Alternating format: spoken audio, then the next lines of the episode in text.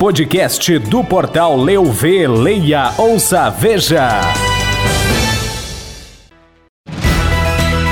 Você vai saber no podcast do Portal Leuv desta terça-feira que interdição na escola Alexandre Zatera gera preocupação de pais em desvio riço na cidade de Caxias do Sul.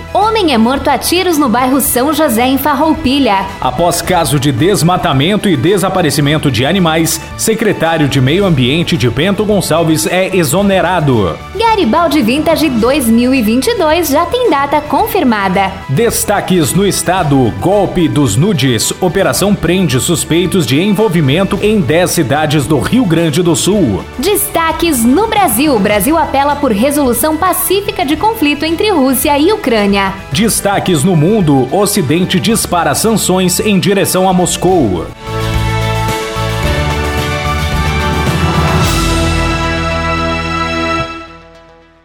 Podcast do Portal Eu Leia, Ouça, Veja. Olá, podcast do Portal Leu Vê está no ar. Hoje é terça-feira, dia 22 de fevereiro. Eu sou Felipe Vicari. E eu sou Lilian Donadelli. E resumiremos em menos de 10 minutos os principais acontecimentos da Serra Gaúcha, do Rio Grande do Sul, do Brasil e do mundo. E vamos iniciando o podcast desta terça-feira com informações da cidade de Caxias do Sul, o retorno das aulas na Escola Estadual de Ensino Médio Alexandre Zatera, localizada na Rua Romano Zatera, no bairro Desvio Risso, preocupou pais e alunos nesta última segunda-feira. O pavilhão principal da escola está com o saguão interditado há quase um ano devido à situação precária do telhado. Como a situação da estrutura não foi resolvida até o início das aulas, a direção foi obrigada a improvisar uma entrada por um acesso que fica ao lado da escola e passa pelo interior da sala dos professores. Ainda de acordo com o secretário de Obras da 4 Coordenadoria Regional de Educação, Evandro Bueno, as obras do telhado da escola já estão se encaminhando para iniciar. Um homem de 34 anos, identificado como Idiomar Piroli dos Santos, foi morto a tiros na manhã desta terça-feira na rua Tercílio de Melo, bairro São José, em Farroupilha. De acordo com a polícia, o crime aconteceu por volta das 7h15 e a vítima foi morta com vários disparos de pistola e de espingarda calibre 12. Testemunhas relataram terem ouvido pelo menos 50 disparos de arma de fogo, o que assustou a comunidade. Ele chegou a ser encaminhado ao Hospital São Carlos por populares, onde chegou com perfuração na boca, no pescoço e no abdômen, mas não resistiu. A Brigada Militar atendeu a ocorrência e isolou a área do crime. O homem possuía antecedentes por furto, roubo a pedestre e tráfico de drogas. O caso agora passa a ser investigado pela Polícia Civil. Essa é a oitava morte violenta registrada no ano de 2022 em Farroupilha, o que a torna a cidade mais violenta da Serra Gaúcha. Informações da cidade de Bento Gonçalves na manhã de hoje, terça-feira, a prefeitura do município, através do Diário Oficial via decreto de número 11.307/2022, confirmou a exoneração do secretário de Meio Ambiente, Cláudio Miro Dias. Ele deixa a gestão municipal após diversas polêmicas envolvendo a pasta surgirem nas últimas semanas. A possibilidade de sua saída já era especulada desde que o caso do desaparecimento de nove gatos foi exposto pelo portal Leu ver. Outra questão que gerou grande desgaste para Dias foi em relação ao desmatamento que foi flagrado no último dia 17 de fevereiro. Na ocasião, a patrulha ambiental do 3 Batalhão de Policiamento de Áreas Turísticas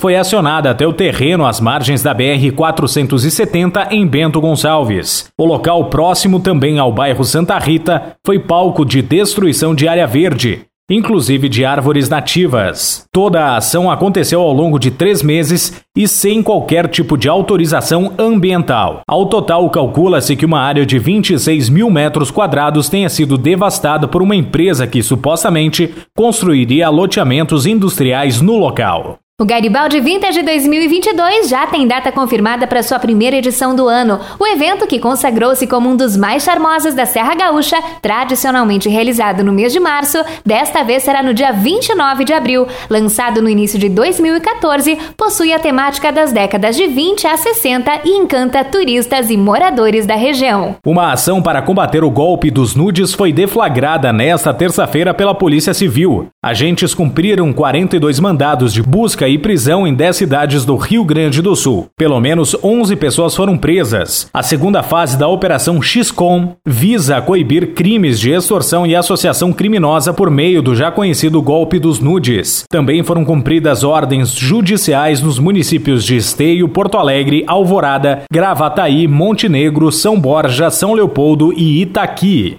E o Ministério das Relações Exteriores divulgou uma nota à imprensa hoje em que reafirma a necessidade de uma solução negociada e que leve em consideração os legítimos interesses de segurança da Rússia e da Ucrânia e a necessidade de se respeitar os princípios da Carta das Nações Unidas. O Ministério de Relações Exteriores apela para que a negociação tenha como base os acordos de Minsk assinados em 2014 por representantes da Ucrânia, da Rússia, da República Popular de Donetsk e da República Popular de Lugansk para pôr fim à guerra no leste da Ucrânia. Estados Unidos, União Europeia e vários países ocidentais anunciaram nesta terça-feira sanções a Moscou. É a reação imediata ao reconhecimento por parte da Rússia da independência das repúblicas ucranianas de Donetsk e Lugansk. Já há tropas russas nestes territórios. O Conselho de Segurança das Nações Unidas, a ONU, fez reunião de emergência e a maioria dos países condenou o que considera ser violação de leis internacionais. Para o podcast do Portal Leuve, Felipe